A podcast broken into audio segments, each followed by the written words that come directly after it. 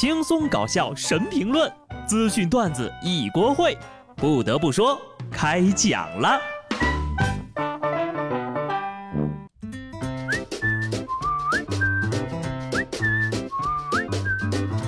Hello，听众朋友们，大家好，这里是有趣的。不得不说，我是机智的小布。今天呢，看着是礼拜一，实际上我昨天就已经在打工了。我真就服了，五一能不能不要调休了？求求了，就放一天假，其他全是我上班要还的。这怎么就小长假了呀？调出来就两个结果：出门堵着，在家憋着。你不调休吧？昨天周末我还能出去玩一圈。你一调休，我就连轴转，然后在家。当中华鳖精，学学人家是怎么放的假。俄罗斯媒体报道，当地时间二十三号，俄罗斯政府宣布将五月四号至七号定为非工作日，加上此前法定的五月一号到五月三号的劳动节和五月八号到五月十号的胜利日的公众假期，俄罗斯民众在今年五月份可以享受连续十天的长假。听重点，切无需调休。为什么我要让你们听到这条新闻？因为呢，听了也没用，假也不休，哎，就是玩儿。有些人考虑的是五一加班几天的问题，有些人考虑的是五一休息几天的问题。趁着休息啊，想出去玩的朋友注意了，安全第一。前两天呢，黑龙江一个野生东北虎进村，扑倒了正在田间工作的妇女，随后村民驾车前去救人。有工作人员在追踪老虎的时候被袭击，工作人员驾车逃离途中呀，车窗被老虎一巴掌给干碎了。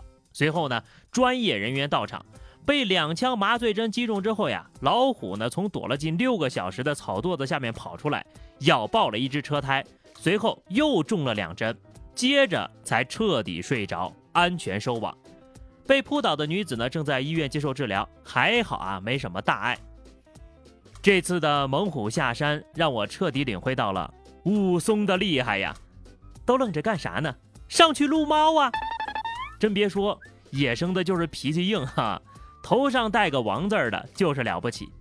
这下老虎白嫖了一个体检，但是呢，下次出门旅游，你可得提前做好攻略呀。这次直播抓老虎，也给大家提个醒啊。动物园里的动物和真正的野生动物是有很大区别的，大家在野外遇到了可千万要小心呐。山东一个家长报案称，自家孩子在网上买了一条不知名的小鱼，拿回家打开一看，是一个凶猛的家伙。他们不知道该如何处置，就赶紧把东西送到了派出所。民警打开了包裹，发现里面居然装了一条长约零点五米的鳄鱼，而且出现了明显的攻击行为。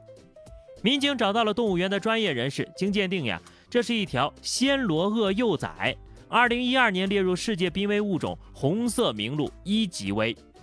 因为有一定的攻击性，警察呢就把他送到了当地的野生动物园，让他在这里呢得到照顾。小鱼儿变鳄鱼儿，我知道这是宠物盲盒，恭喜你抽中了隐藏款。那如果我在他们家买一只小猫，有多大概率能中个熊猫呢？你们呐，真正心疼的不应该是吓坏的家长，而是那位买鳄鱼却收到了小鱼的买家。根据我国的规定呢，暹罗鳄是可以进行养殖和买卖的，不过双方呀都必须要有相关的资质才可以。三个月大小的鳄鱼呢，看起来是有点可爱，但是想养的人呢，再听听下面这句话：再精心照顾也会六亲不认，就跟没养好的熊孩子一个样。完美劝退。下面这位老哥呀，也是遇到了凶猛的野生动物，但处理方法就非常的独特了。美国一男子在公园跑步的时候，遇到了一头饥肠辘辘的黑熊，他沉着应对，先是拿出相机和防熊喷雾，接着呢大喊着跟熊讲道理，再面对着黑熊倒着走了一公里，回到了车上。事后呀，男子表示。如果我当时背着熊逃跑，他可能会把我当成猎物，并且追上我。熊可以以六十公里的速度跑上一个小时，逃跑的话呢，你是肯定跑不过了。所以啊，正面沉着应对，可能还有一线的生机。听见没？用不上的逃生知识又增加了。不过敢跟熊讲道理也是厉害呀。这要是在俄罗斯，倒着走的估计就是熊了吧。不过呢，这大哥唠叨了一公里，别说熊了，灭霸来了也招架不住啊。该跑的没跑，不该跑的呀，动作倒是利索的很。陕西西安一男子深夜酒驾逃跑的时候呢，撞到了树，汽车狂奔两千米。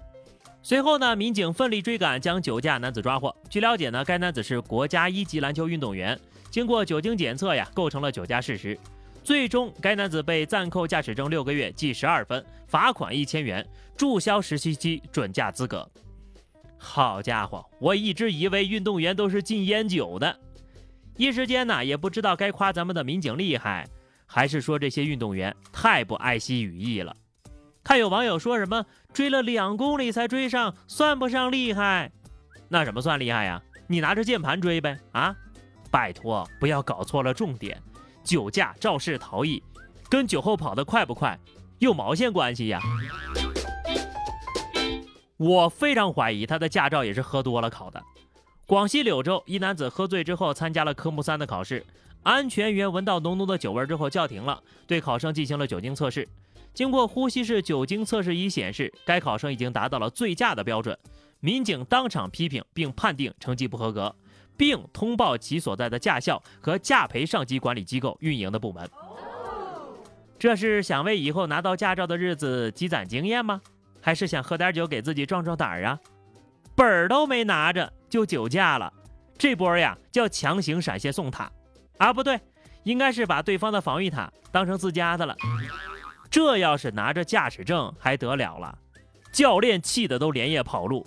我这辈子没教过这种人。事到如今呢，就只能花钱重考了。但是有些事情呢，花钱也不一定有好的结果。重庆的杨先生花了二十一万给上高三的孩子补数学，结果孩子的数学只考了五十九分。